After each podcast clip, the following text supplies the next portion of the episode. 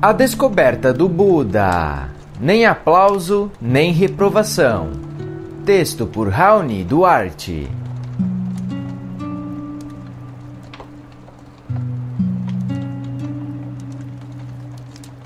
Sutra. O vento não estremece uma montanha. Nem elogios, nem censuras movem o homem sábio. Osho. Ser sábio não é ser instruído. Ser sábio quer dizer dar-se conta de algo da sua consciência. Primeiramente dentro e depois fora. Sentir a pulsação da vida dentro de você e depois fora.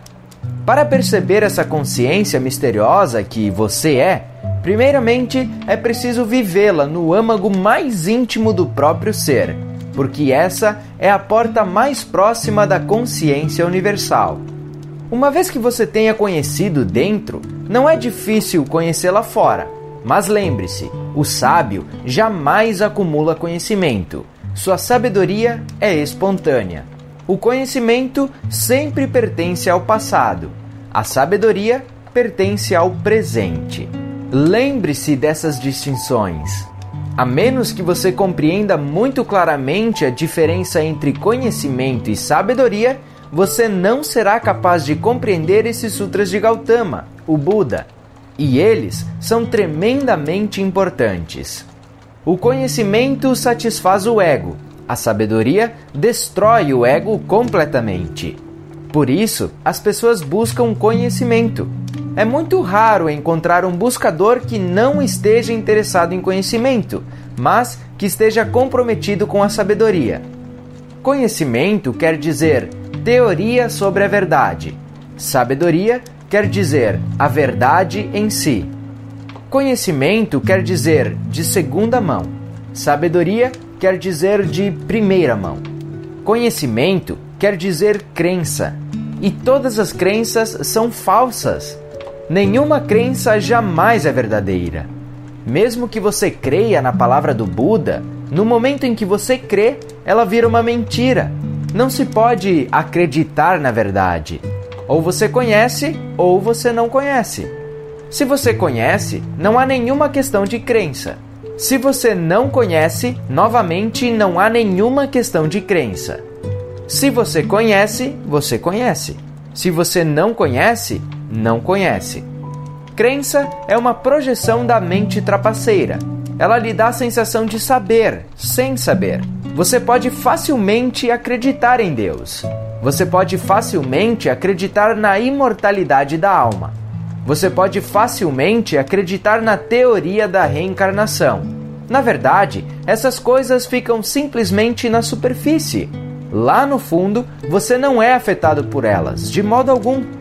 Quando a morte bater a sua porta, você saberá que suas crenças todas desaparecem a crença na imortalidade da alma não ajudará quando a morte bater a sua porta. Você vai lamentar e chorar e se apegar à vida.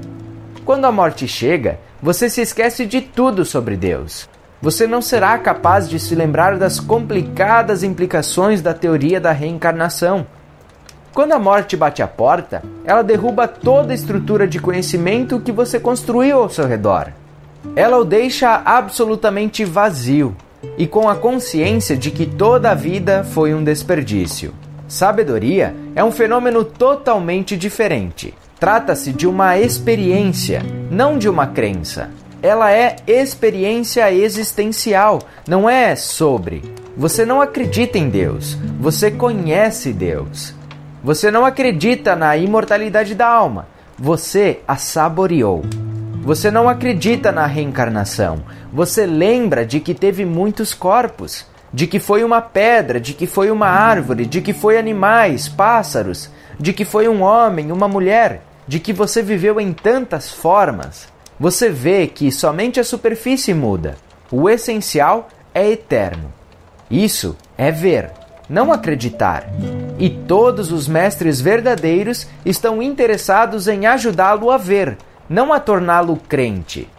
Para acreditar, você se torna um cristão, hindu, um muçulmano. A crença é a profissão do sacerdote. A sabedoria surge dentro de você. Ela não é uma escritura. Você começa a ler sua própria consciência.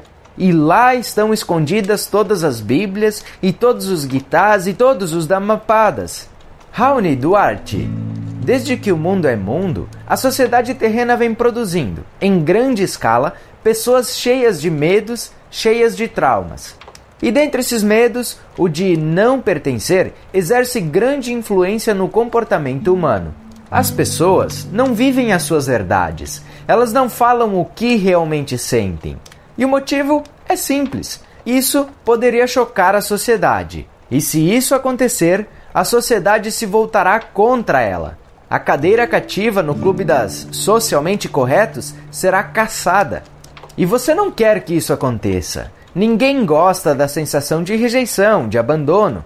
Então, você controla o que fala para não ferir ninguém. E você vai além, fala o que o outro gostaria de ouvir.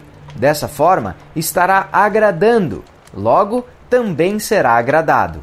Assim, nasce a falsa sensação de acolhimento, de pertencer.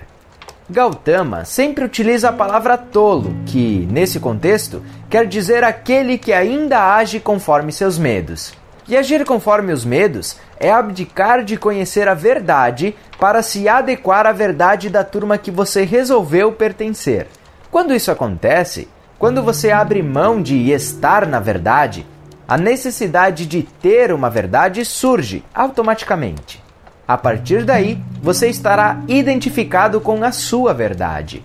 E é uma questão de tempo até que alguém a reprove. E como se trata de uma verdade construída a partir do medo, uma verdade que não tem base sólida, você irá sentir a crítica. E você poderá responder com raiva, com violência, com frustração. Tanto faz, você se sentiu tocado. O mesmo acontecerá quando você receber um elogio, um apoio, mas, ao contrário da crítica, você se sentirá motivado, feliz e acolhido. E não importa, elogio ou crítica, você se sentiu tocado. Essa é a diferença entre o tolo e o sábio. O primeiro está apegado às opiniões, principalmente às alheias.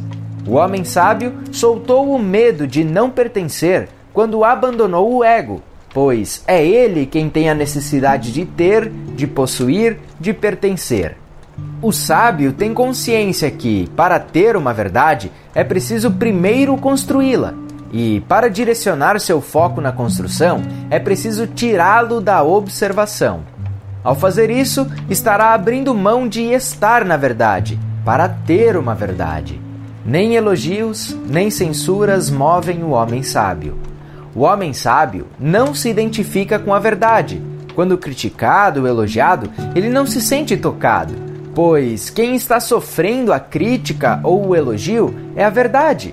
Ele está apenas observando tudo isso acontecer. Busque conhecimento, emita amor, seja luz.